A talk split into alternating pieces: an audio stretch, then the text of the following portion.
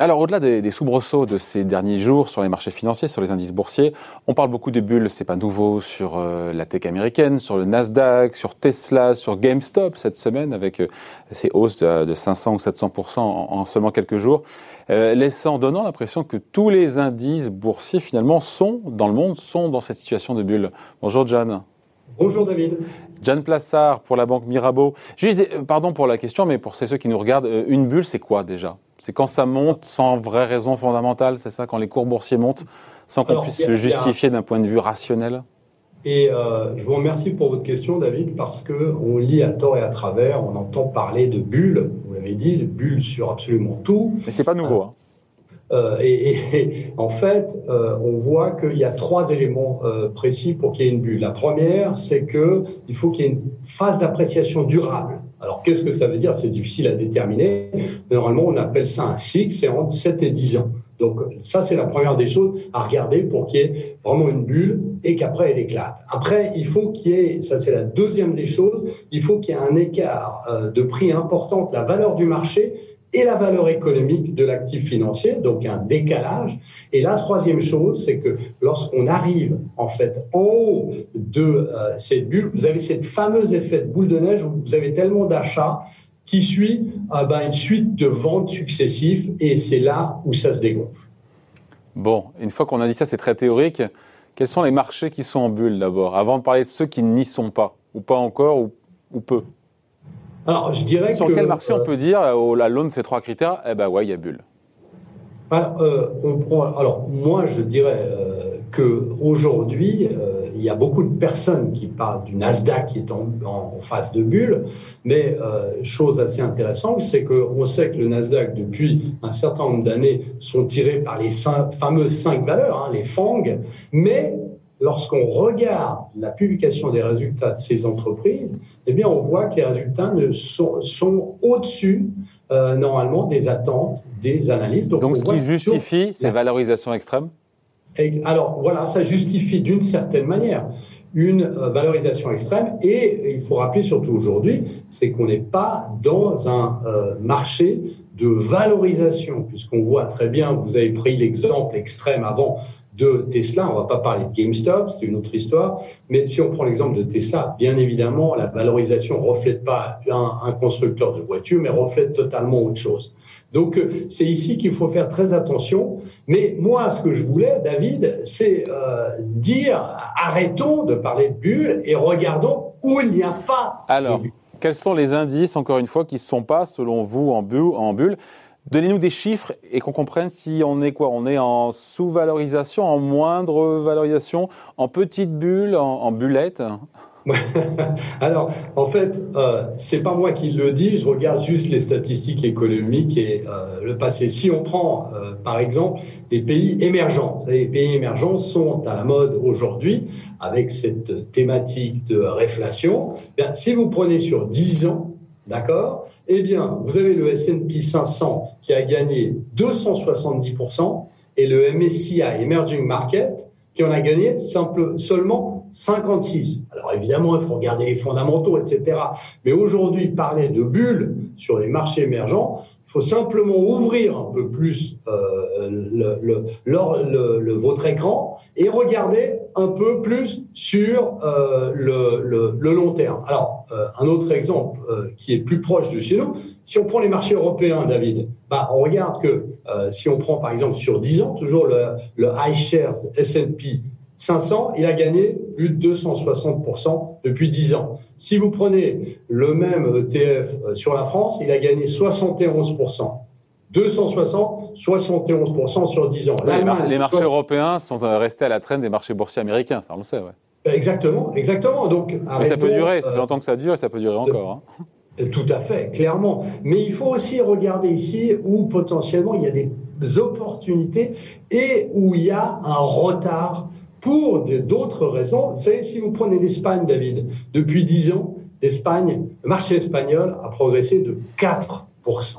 D'accord? Alors que, je me répète encore une fois, le S&P 500 de 260%.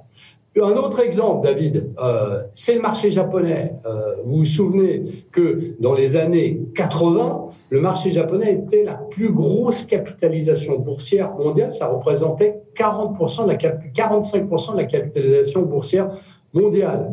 Alors, maintenant, si vous regardez depuis les années 90, le retour, la progression du marché japonais est de 45% seulement, c'est-à-dire 1,5% par année à la fin 2020. Donc, euh, c'est absolument. Oui, mais après, il faut, je suis d'accord, mais il faut aussi regarder la croissance des profits. Je prends l'exemple du CAC 40 du marché français, qui n'a fait que sur 10 ans 60, 50%. Vous me disiez, mais quelle a été la croissance des profits? Si la tech a autant monté, c'est que les profits de la tech ont explosé aussi. Après, il y a les valorisations qui sont tendues, bien sûr, et aussi les profits qui ont suivi. Hein.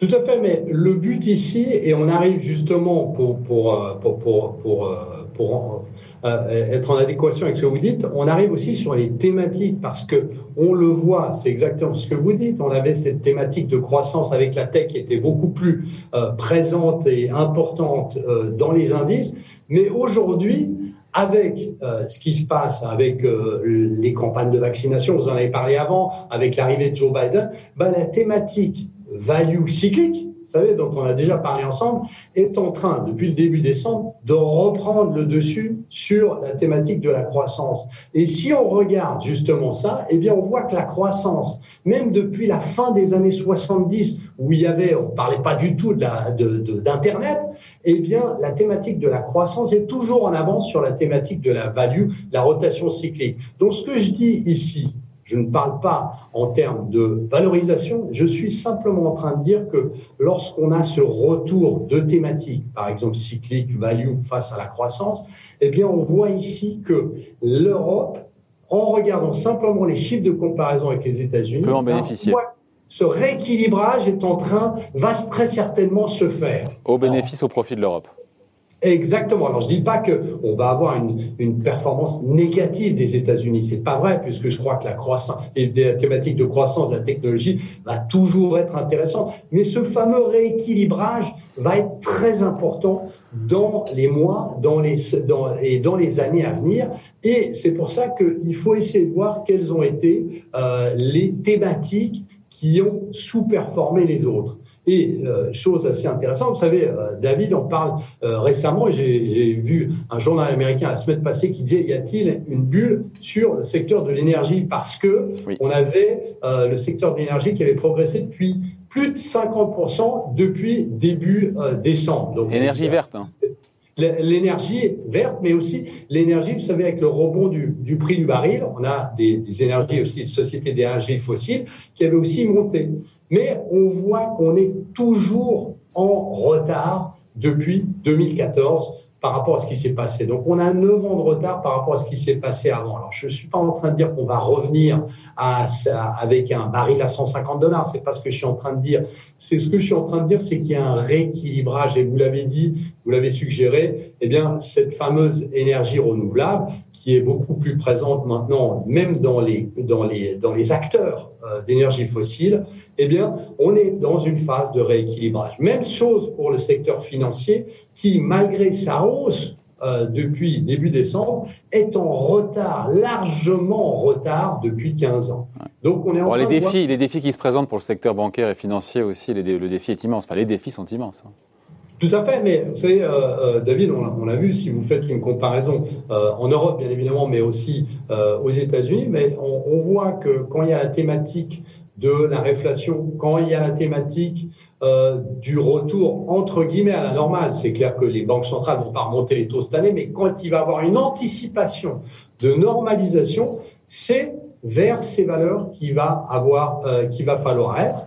Bien évidemment, il y a une hausse de la réglementation en Europe. Bien évidemment, il y a d'autres choses qui se passent, mais on voit qu'il y a euh, un lien direct entre les anticipations de hausse de taux qui sont pas encore là, mais on anticipe que ça va aller mieux, et l'évolution de ces titres. Alors, je suis pas en train de dire qu'on va revenir au haut euh, de 2014 sur les valeurs euh, bancaires. Je suis juste en train de dire, et je me répète encore une fois, qu'on est dans une phase de rééquilibrage et qu'il faut absolument regarder ce qui s'est passé ces dix dernières années et pas simplement se focaliser sur ces derniers mois parce que là, effectivement, on peut, certaines personnes vont mettre en avant le fait que, eh bien, on est potentiellement dans des situations de bulles, et c'est faux. Voilà, il n'y a pas des bulles partout. C'était ça la conviction et le point de vue. Après, on finit quand même sur les bulles. On sait que les bulles peuvent grossir euh, pendant longtemps euh, avant d'éclater. Donc rien ne dit que les bulles vont pas continuer à, euh, voilà, à grossir pendant un an, deux ans, trois ans, cinq ans. Personne ne le sait. Ça. Non, non, tout à fait. Et, comme je disais avant, je ne pense pas que le Nasdaq va s'effondrer. On n'est pas, on n'est pas euh, proche d'une bulle, mais que euh, les, euh, les, les, les, personnes, les investisseurs en quête de progression, en quête de rendement, vont certainement aller voir là sur les poches de les, les poches d'action, les poches de thématiques, où est-ce qu'il y a quelque chose à gagner, à grappiller sur ces thématiques comme on l'a dit, value sur ces thématiques, euh, peut-être de plus vers les pays émergents qui sont très en retard, etc. etc. Voilà, point de vue signé John Plassard pour la Banque Mirabeau. Merci John. Bon vendredi et bon week-end. Salut.